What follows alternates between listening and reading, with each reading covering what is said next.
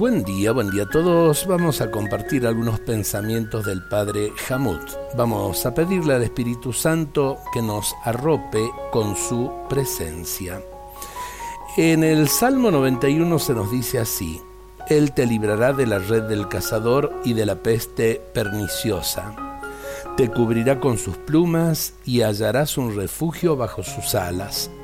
No temerás los terrores de la noche ni la flecha que vuela de día Espíritu de amor, hoy te pido que me arropes en tu presencia, así como una madre abriga a su pequeño hijo, lo protege del frío y lo colma de todo aquello que necesita.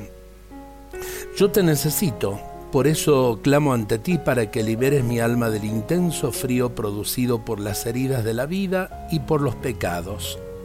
Sé que viviendo en ti yo no tengo nada que temer la tristeza se transformará en gozo y la desilusión se verá expulsada por una oleada de nueva esperanza.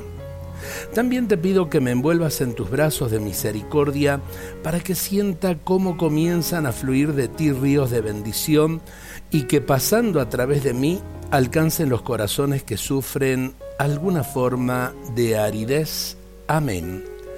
Y sí, eh, vivimos por ahí rodeados de personas y sin embargo eh, con una gran soledad. Cuánto de aridez en nuestros corazones.